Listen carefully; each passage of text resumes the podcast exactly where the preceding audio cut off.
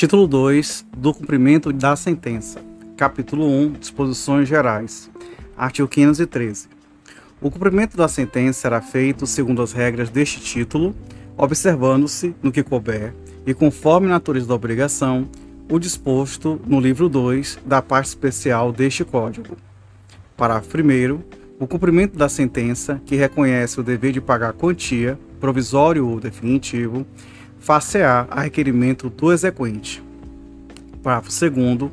O devedor será intimado para cumprir a sentença. Inciso 1.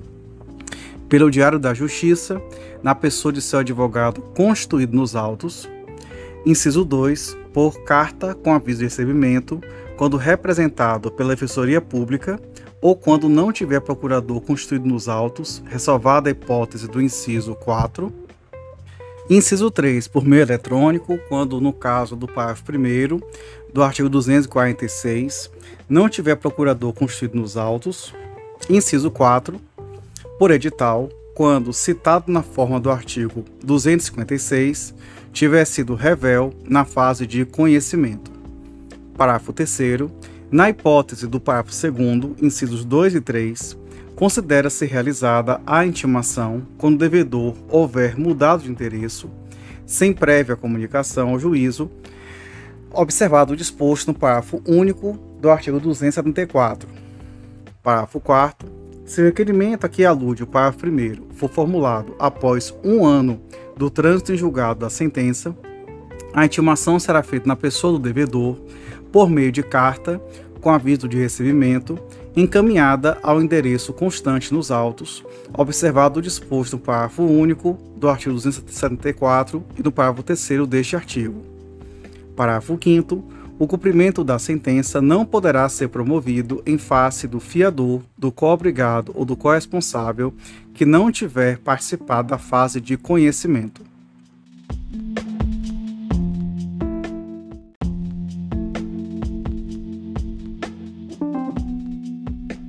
Artigo 514. Quando o juiz decidir relação jurídica sujeita à condição ou termo, o cumprimento da sentença dependerá de demonstração de que se realizou a condição ou de que ocorreu o termo.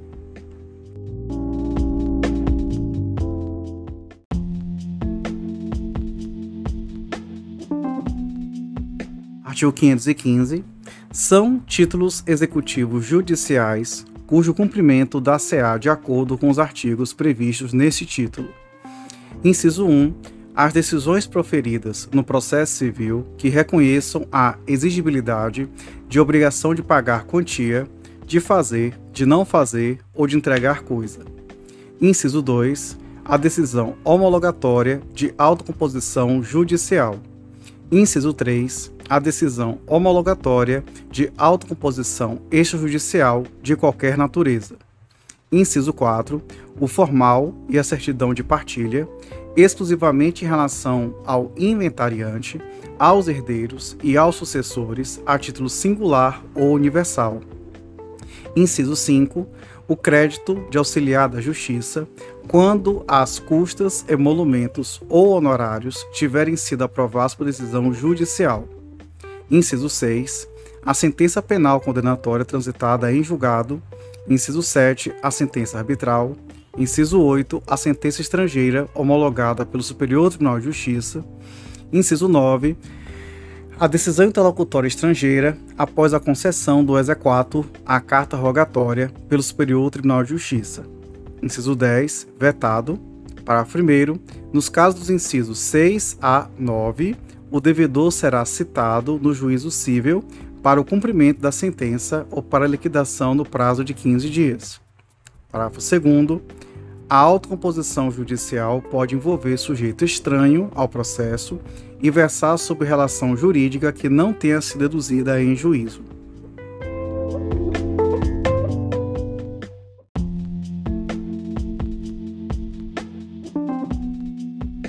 Artigo 516 o cumprimento da sentença efetuar-se-á perante: inciso 1.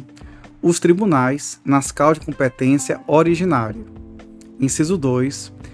O juízo que decidiu é, a causa no primeiro grau de jurisdição. Inciso 3. o juízo civil competente quando se tratar de sentença penal condenatória, sentença arbitral, de sentença estrangeira ou de acórdão proferido pelo Tribunal Marítimo. Parágrafo único.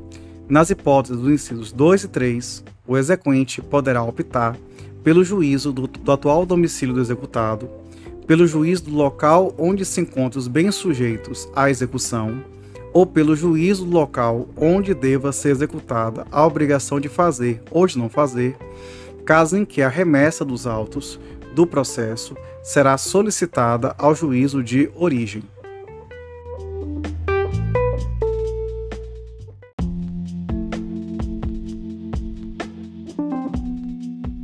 Artigo 517. A decisão judicial transitada em julgado poderá ser levada a protesto nos termos da lei depois de transcorrido o prazo para pagamento voluntário previsto no artigo 523. Parágrafo 1. Para efetivar o protesto, incumbe ao exequente apresentar certidão de teor da decisão. Parágrafo 2. A certidão de teor da decisão deverá ser fornecida no prazo de três dias e indicará o nome e a qualificação do exequente e do executado, o número do processo, o valor da dívida e a data de decurso do prazo para pagamento voluntário. Parágrafo 3.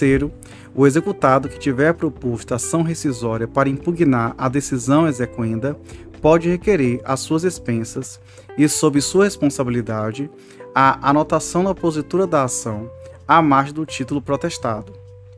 Parágrafo 4 a requerimento do executado, o protesto será cancelado por determinação judicial mediante ofício a ser expedido ao cartório no prazo de três dias, contado da data do protocolo do requerimento, desde comprovada a satisfação integral da obrigação.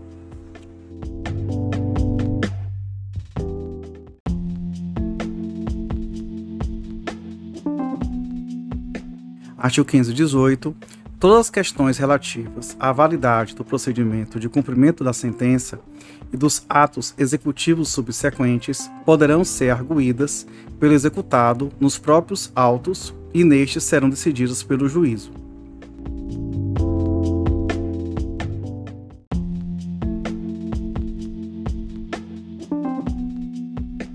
Artigo 519. Aplicam-se às disposições relativas ao cumprimento da sentença provisório definitivo e a liquidação, no que couber, as decisões que lhes concederem tutela provisória.